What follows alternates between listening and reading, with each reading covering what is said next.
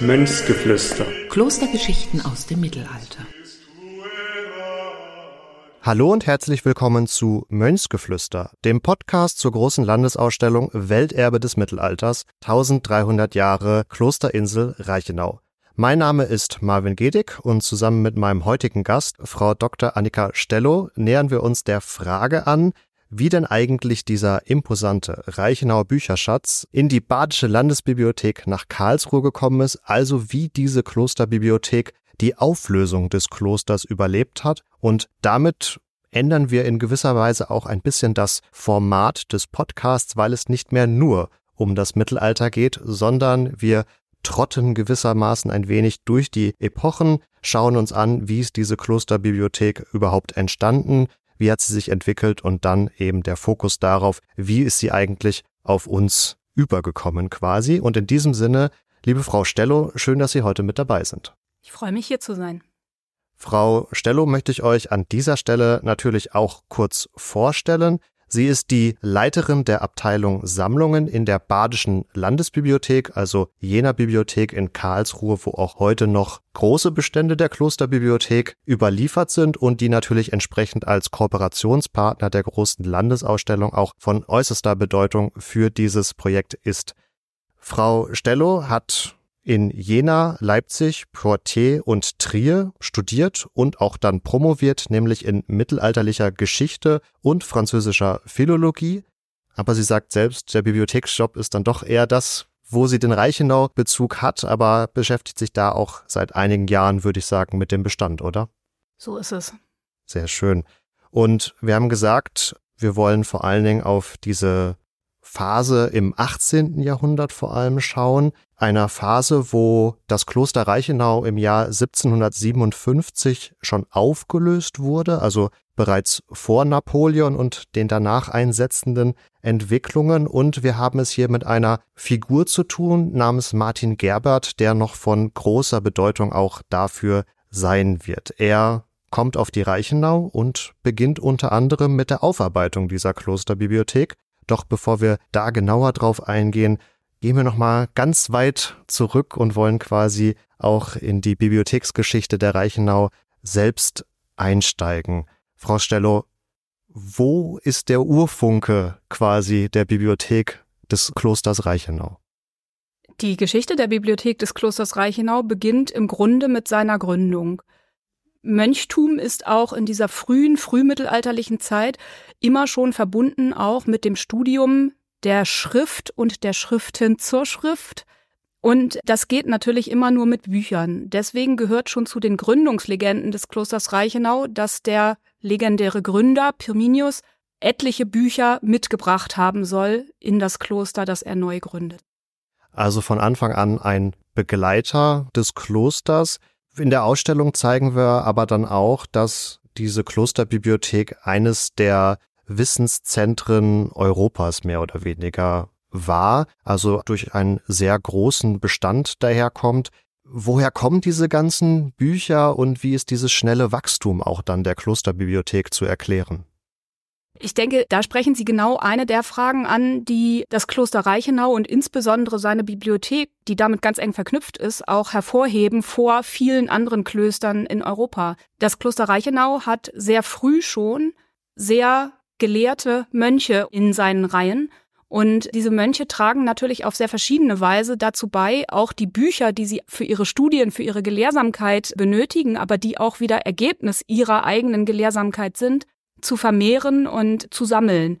Das kann auf sehr unterschiedliche Weise passieren. Natürlich einerseits, indem man selber neue Texte verfasst und niederschreibt. Vor allem aber passiert es, indem man vorhandene Texte sammelt, also indem man von Reisen beispielsweise Bücher mitbringt, indem man Gäste des Klosters bittet, Bücher mitzubringen. Es gibt auch zu der Zeit schon ausgedehnte persönliche Netzwerke, die es, die, die den Handel mit Büchern ermöglichen sei es auf dem Weg des Kaufes, sei es auf dem Weg des Geschenks, sei es vor allem auch auf dem Weg des ganz gezielten Abschreibens von Büchern. Viele Klöster, auch die Reichenau, schickt Mönche in bestimmte andere Klöster, um dort bestimmte Werke abschreiben zu lassen oder gibt die Abschriften vor Ort in Auftrag und so vermehrt sich die Bibliothek gerade in den ersten 150 Jahren des Klosters sehr, sehr schnell. Und Sie haben schon die gelehrten Mönche angesprochen. Einen Namen müssen wir neben Martin Gerbert dann doch kurz droppen lassen und das ist Herr Reginbert. Was macht jetzt Herr Reginbert im neunten Jahrhundert und warum ist das so wichtig, um heute noch die Klosterbibliothek der Reichenau und ihre Geschichte zu verstehen? Reginbert gilt in der Forschung immer in Anführungszeichen als der erste Bibliothekar der Reichenau. Das ist als Begriff sicherlich ein bisschen zu hinterfragen, aber dennoch ist es so, dass Reginbert sich über lange Jahre um die Klosterbibliothek kümmert und insbesondere anfängt, Kataloge zu erstellen. Insgesamt sind es vier, an denen er wohl mit beteiligt war. Und diese Kataloge bilden eine ganz exzeptionelle und ganz besondere wichtige Quelle für die Bibliotheksgeschichte. Hätten wir diese Kataloge nicht zumindest zum Teil noch überliefert, wüssten wir gar nicht, was die Bibliothek des Klosters in dieser Zeit überhaupt enthalten hat. Damit also ein ja, eine sehr schnelle Blütephase dieser Klosterbibliothek, auch ähnlich letztendlich, und das werdet ihr aus den anderen Podcast-Folgen schon kennen, wie man es auch insgesamt so ein bisschen für die Geschichte der Reichenau als Kloster festhalten kann, um nachdem wir ja ins 18. Jahrhundert kommen wollen, auch in den Jahrhunderten jetzt etwas voranzuschreiten. Wie entwickelt sich die Klosterbibliothek dann in den weiteren Jahrhunderten im Hoch- und im Spätmittelalter? Man muss davon ausgehen, dass die Klosterbibliothek der Reichenau, wie auch alle anderen Klöster, immer ganz eng verbunden ist mit dem Schicksal des Klosters als solchem.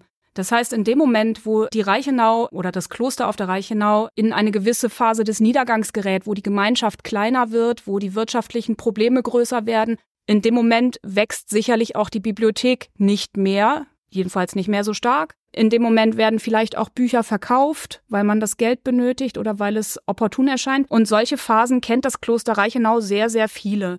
Es gibt auch noch mal verschiedene Zwischenhochs, auch im Mittelalter noch, die sich in der Bibliothek jetzt schwer greifen lassen. Aber man muss insgesamt davon ausgehen, dass wirklich nach dieser Blütezeit bis ins neunte Jahrhundert hinein die Bibliothek sich eher ein bisschen auf dem absteigenden Ast befindet, so wie das Kloster insgesamt vor allem dann Richtung Spätmittelalter auch.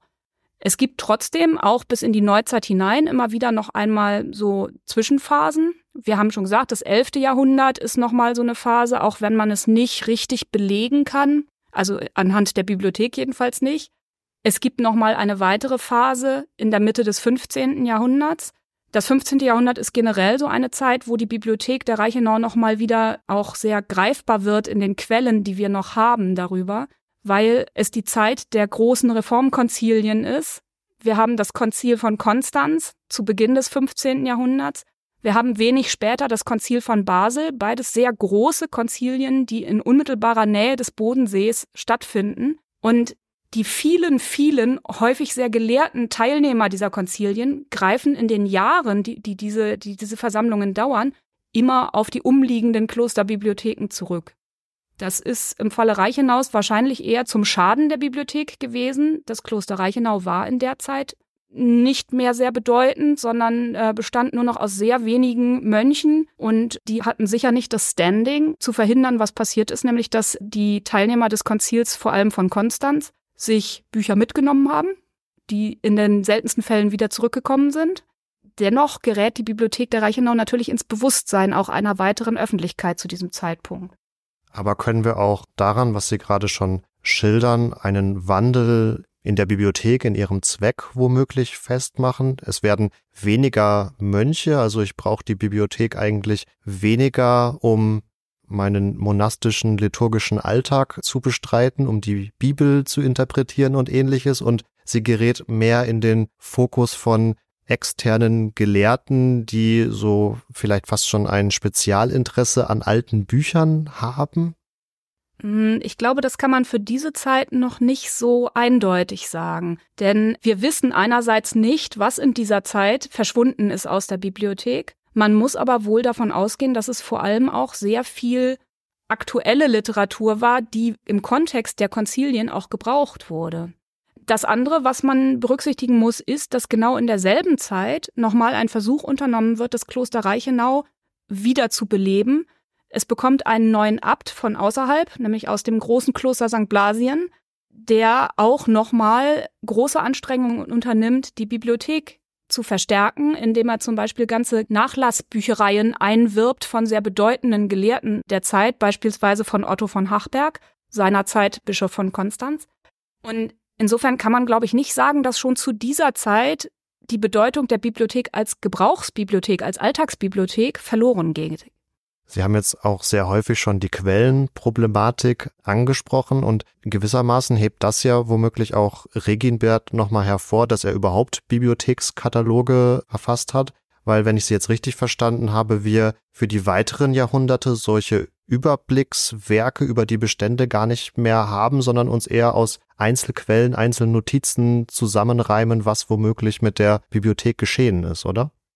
Naja, das ist natürlich für den Historiker ein bisschen eine, eine tricky Frage, sozusagen, dass wir Regenbergs Kataloge erhalten haben, zumindest in Teilen, oder zumindest das Wissen darüber, dass sie mal existiert haben, ist ein Überlieferungsglücksfall. Das heißt aber nicht, dass woanders solche Kataloge nicht existiert hätten oder dass nicht auch aus späteren Zeiten solche Kataloge existiert hätten. Wir kennen sie nur nicht und wir wissen es nicht. Was nichtsdestotrotz dann für uns die Problematik birgt, dass wir diese Entwicklung der Klosterbibliothek einfach schwer fassen können.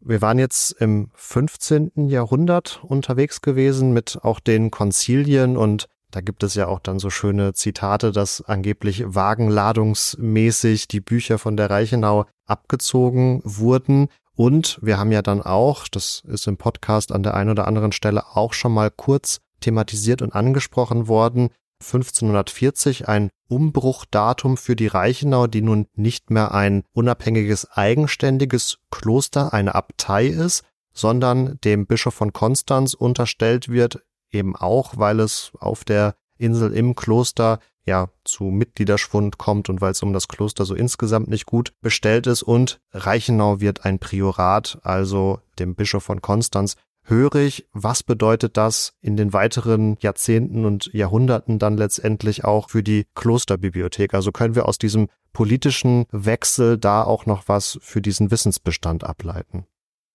Ja, tatsächlich lässt sich das in den Quellen bis zu einem gewissen Grad nachverfolgen.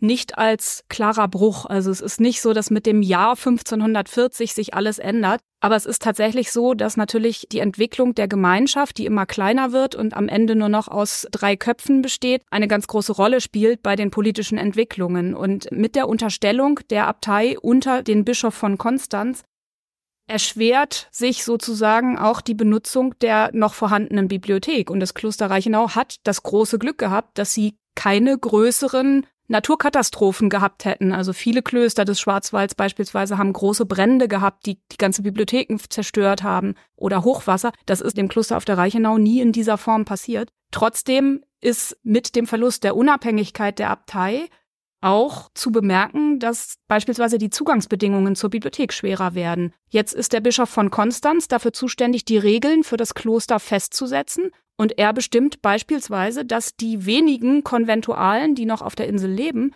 nur noch Zugang zur Bibliothek haben, wenn sie die Erlaubnis des Bischofs dafür einholen. Und das ist natürlich für ein Alltagsleben auf der Insel mit Büchern irgendwie nicht praktikabel. Also es gibt mehrfach dokumentierte Beschwerdebriefe darüber, dass die Konventualen selber nicht an ihre eigenen Bücher ran dürfen. Und es gibt gleichzeitig auch Dokumente, die belegen, wie gering die Diözesanverwaltung die Kenntnisse und, und das Know-how der Mönche schätzt, wenn sie zum Beispiel zu Papier geben, dass man die Leute auf gar keinen Fall an die Handschriften ranlassen darf. Und so kommt es, dass gerade das, wofür die Bibliothek damals und heute immer noch so berühmt ist, nämlich die frühmittelalterlichen Handschriften, die sich in so großer Zahl dort erhalten haben, eigentlich nur noch ausgewählten Gästen zugänglich sind, aber nicht mehr der Klostergemeinschaft, so klein sie dann ist. Das wäre jetzt quasi direkt meine Folgefrage gewesen, ob es dann letztlich in der Zeit ein toter Bestand war, der eigentlich keine Benutzung erfahren hat. Aber Sie haben gerade schon so angeschnitten, dass da schon noch Experten oder Gäste zumindest kommen, denen auch diese frühmittelalterlichen Schätze präsentiert und vorgeführt werden? Oder haben die auch ein konkretes Forschungsinteresse, mit dem sie dann kommen? Naja, die frühe Neuzeit ist eine Zeit der gelehrten Reisenden und die Bibliothek der Reichenau genießt immer noch einen großen Ruf, den sie eigentlich seit dem Mittelalter in dieser Form vielleicht gar nicht mehr verdient hat, also jedenfalls nicht aktuell verdient hat, den sie aber seit dem Mittelalter hält. Und so kommen auch in der frühen Neuzeit eine ganze Reihe großer Gelehrter auf die Reichenau, aber das ist natürlich jetzt auch kein sag ich mal, kein enormer Besucherumfang, der da kommt. Ja, also ich meine, wenn da drei pro Jahr kommen, ist es vielleicht schon viel. Man weiß es nicht. Nicht jeder Besucher ist dokumentiert. Aber ich glaube nicht, dass man sich das so vorstellen kann, dass diese Besucher, diese, diese Hochkaräter, den Bestand vorgeführt bekommen. Von wem denn? Also wie der Ablauf genau ist, lässt sich wahrscheinlich schwer sagen. Aber die werden auf die Reichenau kommen mit Erlaubnis des Bischofs und Zugang erhalten, den die vor Ort Lebenden in dieser Form gar nicht haben. Und ja, trotz dieser Abgeschiedenheit fast schon der Bücher können wir, ich glaube, so um 1700 dann doch feststellen, dass, ich will jetzt nicht sagen in konkreten Bezug auf die Bestände selbst, aber zumindestens auf ihre räumliche Hülle ja ein strafen Sie mich Lügen, neues Bibliotheksgebäude gebaut oder zumindestens das alte umfangreich umgebaut wird. Also das scheint ja dann in Form der Ressourcen, die auch in diese Bauprojekte reingehen, vielleicht wieder eine Wertschätzung der Klosterbibliothek stattgefunden zu haben? Ja, es lässt sich etwas schwer greifen. Also es gibt Baumaßnahmen, es gibt auch immer wieder große Beschwerden über den Zustand auch der Gebäude aller Gebäude von verschiedenen Seiten. Das heißt, es werden auch von Seiten des Konstanzer Bischofs immer mal wieder Ressourcen hineingesteckt in den Erhalt oder in die Renovierung. Das betrifft wohl auch mal den Bibliotheksraum an sich. Aber welchen Umfang das hatte und wie punktuell oder nicht punktuell das war, das ist schwer zu sagen. Also selbst wenn wir da von umfangreichen Baumaßnahmen ausgehen, ist das so ein bisschen mit der Gießkanne einmal drüber gehalten. Man kann jetzt nicht sagen, die Klosterbibliothek ist jetzt besonders hervorgehoben in diesen Baumaßnahmen. Okay. Damit sind wir aber dann trotzdem im 18. Jahrhundert und ich hatte es ganz am Anfang schon angesprochen. Also ja, auch nicht zuletzt durch Streitereien mit dem Bischof von Konstanz kommt es dann 1757 zur Auflösung des Klosters Reichenau und in der Folgezeit wird dann die Figur Martin Gerbert vor allen Dingen für die Klosterbibliothek eine gewisse Rolle spielen, eine gewisse Bedeutung haben. Vielleicht erstmal ganz grundlegend, mit wem haben wir es da eigentlich zu tun? Wo kommt der her? Was hat er vorher so gemacht? Martin Gerbert kommt aus einer großen Kaufmannsfamilie, also aus einer mutmaßlich sehr reichen Familie aus Horb am Neckar und tritt als Jugendlicher in das Kloster St. Blasien ein, also ganz übliche Biografie, steigt innerhalb des Klosters relativ schnell auf, wird gefördert, wird Professor für Philosophie und Theologie, bekommt die Leitung der Bibliothek in St. Blasien übertragen, die auch eine sehr, sehr große ist und studiert. Jahrelang bildet er sich weiter und erwirbt sich einen Ruf auch wirklich als großer Gelehrter mit einem breiten Netzwerk. Er wird dann von seinem Abt auf Bildungsreise geschickt, wenn man so sagen kann. Er kommt nach Frankreich, er kommt nach Italien, er reist auch durch verschiedene Teile Deutschlands und tut uns den Gefallen, hinterher einen Reisebericht zu verfassen. Sowas ist natürlich immer eine Glückssache, weil man dadurch die Reisen sehr viel genauer nachvollziehen kann, als man das anhand anderer Quellen oft kann. Vielleicht, dass wir auch noch so eine Vorstellung davon bekommen, wo in seinem Leben er gerade steht, wenn wir jetzt von den 1750ern so ungefähr sprechen, 1760. Wie alt ist er da ungefähr? Geboren ist er 1720, das heißt, er ist so in seinen 30ern. 1760, also Ende der 50er, Anfang der 60er Jahre, als er seine große Europareise unternimmt, ist er also so um die 40 herum. Kurze Zeit später wird er dann zum Abt von St. Blasien gewählt. Dann ist es zumindest mit dieser Sorte Reisen erstmal vorbei. Aber bis dahin hat er halt wirklich zweieinhalb Jahrzehnte Zeit gehabt, seine Bildung zu vervollständigen und seinen Forschungen nachzugehen, die er als Abt aber trotzdem auch immer noch weiterführt. Martin Gerbert ist der Nachwelt, also als Wissenschaftler vor allem, für, für seine musikwissenschaftlichen Forschungen bekannt, wo er auch wirklich Standardwerke geschaffen hat, die teilweise heute noch relevant sind. Sehr eindrucksvoll. Sie haben das Ita Alemannicum schon angesprochen, also seinen Reisebericht und auf diesen Reisen oder auf der großen Reise, wie man möchte, kam er ja auch an der Reichenau vorbei. War das ein eher zufälliges Intermezzo oder hat er die Klosterinsel durchaus bewusst angesteuert, weil er sich auch der, ja, womöglich Kunst- und Kulturschätze oder auch der Bücherbestände bewusst war? Man muss wohl davon ausgehen, dass es letzteres war. Also, dass er wirklich gezielt die Reichenau besucht hat, gerade auch wegen ihrer Bibliothek. Denn er hat auch die Jahre vorher schon immer gezielt Bibliotheken, gerade auch Klosterbibliotheken, durchforstet, eben vor allem aufgrund seiner Forschungsinteressen. Und man kann wohl davon ausgehen, dass er das bei der Reichenau mit dem Ruf, den die Bibliothek eben damals immer noch genoss, auch so gehalten hat. Nach diesem ersten Forschungsinteresse verhält es sich bei ihm jetzt aber so in Bezug auf die Reichenau, dass er dort auch länger bleibt. Also es bleibt keine Durchgangsstation. Ist jetzt, glaube ich, auch schwierig zu schätzen, wie lange er so in den anderen Klosterbibliotheken war. Aber, und das ist ja jetzt auch das Bedeutende für uns, und wenn wir diese Geschichte der Klosterbibliothek nachvollziehen wollen, er beginnt da einen sehr langwierigen Prozess. Nein? Was er selber sagt über seinen Besuch auf der Reichenau, sowohl eben in seinem Reisebericht als auch in Korrespondenzen, die sich erhalten haben, ist, dass er dort eine große Fülle an tollen mittelalterlichen, frühmittelalterlichen Werken vorgefunden hat in einem desolaten Zustand. Was er auch notiert, ist, dass es zwar ein Verzeichnis gab, aber dieses völlig unzulänglich war und er deswegen sich hinsetzt mit Begleitung und auf die Schnelle ein neues, besseres Verzeichnis erstellt. Und tatsächlich betont er das mehrfach, dass es eine sehr schnelle Aktion war, keine langwierige und dass sie da nicht viel Zeit für hatten. Also ein erstes schnelles Verzeichnis, das er dann aber weiter ausbaut, oder? Wird er durch diesen ersten Aufenthalt dann auch, oder wird man sich vor Ort bewusst, dass da jetzt jemand ist, der sich vielleicht dieser ganzen Bibliothek mal annehmen kann und die auf Vordermann bringt? Also tatsächlich ist, ist Martin Gerbert nicht der Erste, der feststellt, dass da vieles im Argen liegt und dass gerade für so gelehrte Benutzung der Bestände andere Voraussetzungen wünschenswert wären. Aber er ist halt offensichtlich derjenige mit ausreichend Einfluss oder auch ausreichend eigener Energie, um zu sagen, okay, ich mache jetzt, ich sortiere jetzt mal die Handschriften, die da stehen. Ich nehme das vorhandene unzulängliche Verzeichnis und bringe das auf Vordermann. Und ich glaube, so muss man sich das auch vorstellen dass ausgerechnet dieser Katalog, den Martin Gerbert anfertigt, derartig bekannt geworden ist, ist vielleicht eher dem Namen Gerbert als dem Katalog zu verdanken, möglicherweise. Tatsache bleibt aber trotzdem, dass Martin Gerbert eben nicht nur verzeichnet, was er vorfindet, sondern auch ordnet. Und diese Ordnung hat sich weitestgehend bis heute erhalten und auch dadurch ist natürlich der Name Gerbert immer mit dieser Bibliothek verbunden. Aber nichtsdestotrotz und das ist für mich irgendwie dann auch ein Teil des Spannenden. Es scheint ja doch auch ein gewisses Interesse Dritter gegeben zu haben, weil er für diese Tätigkeit ja auch vom Konstanzer Bischof dann bezahlt wird.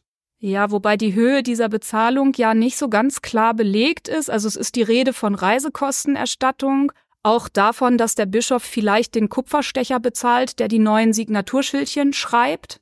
Aber wie groß da wirklich die Investition von Seiten des Konstanzer Bischofs ist, darüber möchte ich lieber nicht spekulieren. Okay, ihr seht schon alles, was ich so zugunsten der Klosterbibliothek und ihrer Wertschätzung womöglich durch das Bistum Konstanz ins Feld führe. Das ist eher so im Nebulösen. Aber dann widmen wir uns doch lieber Martin Gerberts Arbeit selbst. Wie ordnet man nun so eine große Bibliothek? Also fängt man an, das nach Themen zu sortieren? Hat er versucht, alles zu datieren und in eine Chronologie zu bringen? Oder ja, irgendeine Struktur muss man ja dann reinbringen. Und für was hat er sich entschieden? Da wird jetzt die Geschichte interessant, denn Martin Gerbert entscheidet sich für ein Ordnungssystem, das eigentlich nicht das üblichste ist. Üblich ist im Mittelalter und in der Neuzeit eine Sachordnung, also dass man die Bücher nach Themen ordnet.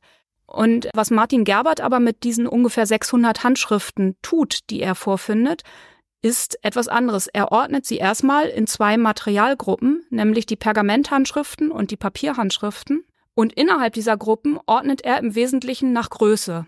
Und so sieht man es auch heute noch, wenn man an dem Regal steht, in dem sie aufbewahrt werden.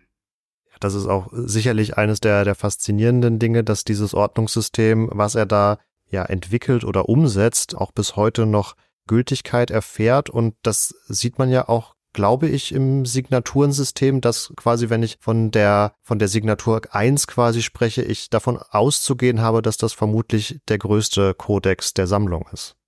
Das ist richtig, wobei man gerade bei dem Reichenauer Bestand eben aufgrund dieser Gerbertschen Trennung zwischen Pergament und Papierhandschriften immer aufpassen muss, es gibt zwei Einsen. Ja? Und beide sind innerhalb ihrer jeweiligen Gruppe wahrscheinlich die größten. Oder zumindest mit die größten. Damit haben wir ein neues Verzeichnis, eine neue Ordnung für die Reichenauer Klosterbibliothek.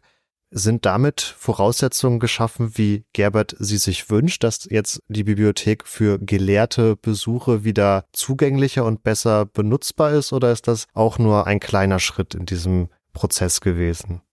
Ich denke, es ist ein kleiner Schritt gewesen. Wir sind es heute auch gewohnt, dass Kataloge zu Büchersammlungen zu den Sammlungen gehören. Tatsächlich ist es so, dass Gerberts Katalog nach Konstanz geht. Das Kloster selbst muss ein Jahr später erst von Konstanz nach einer Abschrift für das eigene Kloster fragen. Gleichzeitig haben sich diverse Abschriften ungefähr aus den 60er Jahren des, des 18. Jahrhunderts an anderen Stellen erhalten. Das heißt, der Katalog selber macht die Runde in gelehrten Kreisen. Und das wiederum ist ein Phänomen, das kennen wir auch aus anderen Zusammenhängen. Das gehört zur Wissenschaftskommunikation der Zeit in gewisser Weise. Das heißt, der Katalog, den Gerbert macht, macht er für die Forschung und nicht für die Bibliothek. Trotzdem trägt er natürlich, oder gerade deswegen trägt er sicherlich dazu bei, die Bibliothek wieder zu öffnen oder noch bekannter zu machen in den einschlägigen Kreisen. Es ist aber auch so, dass die Obervögte der Reichenau, also die Verwalter des Klosters, immer wieder Anstrengungen unternehmen, da auch Ordnung in die, in die desolate Bibliothek zu bringen, die ja nicht nur aus den mittelalterlichen Handschriften besteht, sondern durchaus auch größere neuzeitliche Bestände hat, die aber nach allen Berichten, die wir darüber haben, in hoffnungsloser Unordnung und in, in sehr schlechtem Zustand sich befanden. Und diese Versuche, da Ordnung reinzubringen, auch da vielleicht mal einen Katalog zu erstellen, diese Versuche laufen offenbar immer wieder ins Leere sodass das Einzige, was wir kennen, eben der Handschriftenkatalog ist. Der dann aber in der weiteren Geschichte, jetzt mal auch unabhängig von der starken Rezeption in Gelehrten und Wissenschaftskreisen, ja auch noch eine weitere Bedeutung erfährt. Ich habe gesagt, 1757 wird das Kloster aufgelöst und zu diesem Zeitpunkt verbleibt die Klosterbibliothek ja aber trotzdem erstmal auf der Insel Reichenau selbst. Ganz blöd gefragt, wie kommt sie denn heute in die Badische Landesbibliothek nach Karlsruhe? Als 1757 das Kloster aufgehoben wird, steht es ja nicht leer. Es werden neue Missionarien angesiedelt, also so Teilzeitseelsorger oder überhaupt fremde Seelsorger, die halt dort unterkommen, aber keine Klostergemeinschaft im eigentlichen Sinne mehr bilden. Auch die benutzen sicherlich noch Bücher, ob nun die der Klosterbibliothek oder nicht, ist nicht überliefert. Aber das Kloster stirbt vor sich hin, kann man vielleicht sagen, in diesen letzten 50 Jahren. Und als dann die europäischen Entwicklungen zum Reichsdeputationshauptschluss 1803 führen, mit dem klar wird, dass die Landesfürsten der Umgebung das Recht bekommen werden, Kirchenbesitz zu enteignen und sich selber einzuverleiben, wird auf der Reichenau, wo das Kloster ohnehin ja quasi tot ist, schon sehr früh damit begonnen, Vorbereitungen zu treffen für die Übernahme des Besitzes der beweglichen Habe durch den badischen Markgrafen, Kurfürst, später Großherzog. Und dafür sind natürlich, was die Bibliothek betrifft, die Kataloge von ganz entscheidender Bedeutung. Wobei man auch sagen muss, zu diesem Zeitpunkt werden nicht mehr die Gerbertschen Kataloge verwendet, wohl aber welche, die einige Jahre später entstanden sind, auf der Grundlage von Gerberts Katalog, sodass die Ordnung, die wir heute haben, immer noch Gerberts ist, aber die Kataloge, die neuesten, sind andere. Um vielleicht ganz kurz den Seitenblick zu wagen, kann man denn sagen, dass dadurch ja auch die Überführung oder der Transport dieser Buchbestände, weil man eben ein Verzeichnis hatte, was da ist und womit man zu rechnen hat, besser funktioniert hat als in anderen Klöstern? Ich glaube, dafür muss man sich erstmal bewusst machen, wie die Säkularisation in Baden überhaupt funktioniert hat. Es sind Kommissionen durch das Land geschickt worden, die inventarisieren sollten, die erstmal sichten sollten, was da ist und eben den Besitzwechsel vorbereiten sollten. Und die sind auch in Meersburg und in Konstanz, also Meersburg als dem Bischofssitz, unterwegs und berücksichtigen natürlich auch das Kloster auf der Reichenau. In Baden funktioniert das Ganze so, dass diese Kommissionen ihre ganzen Verzeichnisse und so zurückschicken nach Karlsruhe und dort die zuständigen Personen entscheiden, was nach Karlsruhe gebracht werden soll und was nicht. Und für die Bibliotheken heißt das, also alle Klosterbibliotheken im Land heißt es, dass der Hofbibliothekar in Karlsruhe, der zu dem Zeitpunkt schon ziemlich alt war und nicht mehr selber reisen konnte, eben anhand von Inventaren und Listen, die er bekommen hat, angekreuzt hat, was er haben will und was nicht. Für die Reichenau gab es ganz gute Kataloge, für andere Klöster mussten sie erst neu angefertigt werden, aber der Transfer dieser Listen hat schon nicht gut funktioniert. Also man weiß für die Reichenau, es gab zwei Handschriftenkataloge, es gab einen Inkunabelkatalog, das ist belegt. Die wurden schon im Januar 1803 nach Karlsruhe geschickt und im Herbst desselben Jahres wird nachgefragt, ob man denn mal Kataloge haben könnte. Also da scheint es schon zu Reibungsverlusten gekommen zu sein. Und am Ende folgt man aber immerhin der Empfehlung des Karlsruher Hofbibliothekars, der sagt, die Handschriften der Reichenau und die Inkunabeln sollten vollständig übernommen werden. Das ist ein Glücksfall, der bei weitem nicht für alle Klöster eingetreten ist. Und nach vielem Hin und Her kommen erst 1805, also zwei ganze Jahre später, 19 Kisten in zwei verschiedenen Ladungen in Karlsruhe an. Man weiß, dass es nicht vollständig war. Also Kataloge klingt immer langweilig, aber Kataloge sind ein großartiges Dokument, um nachzuvollziehen, was verloren gegangen ist, auch bei dieser Umzugsaktion, wenn man so will.